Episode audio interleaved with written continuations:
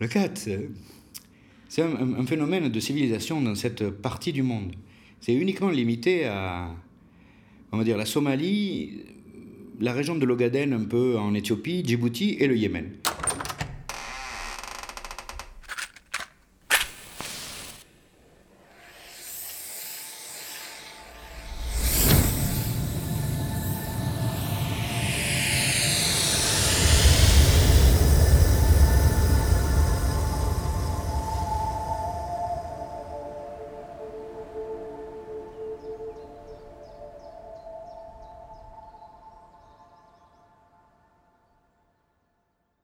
Nos filters. Thierry Durand. La famine? Quelle famine?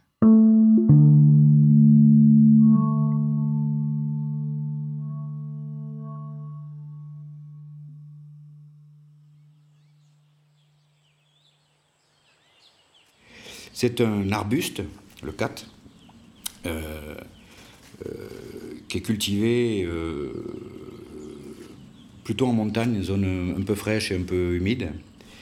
Un arbuste qui peut, faire 15 à 20 mètres d'eau, hein, dans lequel on, récolte les, branches jeunes et les feuilles jeunes qu'on mâche. On fait une boule à de la joue, etc. Et le, le contient une, une amphétamine naturelle qui a des effets au bout de, de quelques heures, l'effet de d'avoir bu un certain nombre de cafés, en tout cas ça te tient éveillé. Euh, voilà, l'effet d'amphète, euh, d'amphétamine, quoi. Euh, quasiment tout le monde mange du cat. Et le cat au Yémen, mais aussi en Somalie, c'est quelque chose de très social en fait. C'est-à-dire après le repas et vers 3 heures de l'après-midi, en général, les gens ne travaillent plus. mais on cat. Donc il y a des grandes pièces avec des coussins, etc. Et tout le monde catte. Alors, euh, et quand tu es invité, tu peux aller cater avec le gouverneur et tout le monde parle de ses problèmes. Euh, ça dure des heures. Et c'est là que se règlent beaucoup de problèmes. C'est souvent pas en allant faire des réunions au bureau du, directeur euh, X, XYZ ou chez le gouverneur, etc. Mais c'est en, passant du temps avec eux et d'autres invités à mâcher du cat l'après-midi. Ça consomme beaucoup d'eau, ça coûte extrêmement cher. Les gens passent euh, des fois la moitié de leur salaire. En cas, c'est un vrai problème économique. pas pour ceux qui le produisent, parce que là, eux, ils font des fortunes. Mais bien sûr, il y a une addiction, il y a une addiction sociale. Euh, c'est beaucoup utilisé par les chauffeurs de camions. Euh, voilà, c'est un véritable rôle social ou sociétal dans ces, pays-là. Le, le, prend la place d'une agriculture vivrière. Mais c'est une agriculture qui ne rapporte pas assez par rapport au CAT. Donc le CAT a remplacé euh, tout ça. Et la plupart de la nourriture, euh, enfin, ce qu'on appelle staple food principal, euh, qui est le riz, au Yémen, est importé. du Pakistan.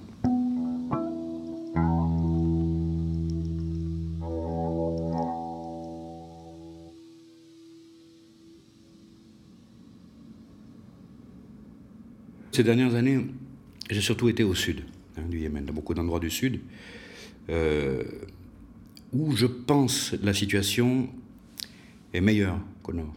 Le Sud est moins impacté par euh, le blocus de la coalition, euh, que ce soit du port de Daïda, etc. Mais effectivement, la nourriture de base, c'est le riz. Le riz est importé du Pakistan, pas très très cher, c'est de l'ordre de 2 à 300 dollars la tonne. J'ai passé beaucoup de temps hein, en tout cas, moi, je n'ai pas vu ni de, de degré très élevé de malnutrition par rapport à tous les trucs que j'ai pu faire avant en Afrique ou ailleurs, Somalie ou ce que tu veux, euh, et, certainement pas des éléments euh, qui pourraient euh, qualifier la situation de famine, certainement pas. des vraies famines, j'en ai vu deux, au Sud-Soudan et et en Somalie, en 92, à chaque fois c'est dû à la guerre. Des populations enclavées, coincées. Mais réellement, euh, ce qui n'est pas le cas au Yémen. Au Yémen, tu peux circuler. Euh, et au Yémen, il y a des mécanismes de solidarité, tribaux, familiaux, etc. On ne laisse pas les gens mourir de faim. c'est un peu musulman. Il y a beaucoup de charité qui est faite. Il y a beaucoup de mendiants, mais il y, a beaucoup de gens qui donnent aussi. Donc, écoute, les marchés sont achalandés. Il y a des gens qui n'ont pas de thunes, bien sûr, pour lesquels c'est difficile. Les gens des villages dont on parle, qui sont sur les lignes de front depuis des semaines ou des mois. oui, c'est difficile. Pour eux, c'est difficile. Euh, mais euh, la malnutrition, la famine ne s'installe pas comme ça en une semaine ou deux. Quoi. Moi, je suis persuadé que tout ça, et en plus ça se passe toujours à l'automne, ça sert à mobiliser les donateurs pour financer les budgets colossaux des agences des Nations Unies, qui ensuite sont reversés à des ONG internationales, qui, pour le dire franchement, font pas grand-chose sur le terrain, qui sont bunkérisés dans quelques villes, à Aden ou à Sanaa, et qui sortent jamais. Donc leur niveau d'information est proche de zéro. Leur connaissance de la réalité est proche de zéro. Et par contre, il faut alimenter les budgets.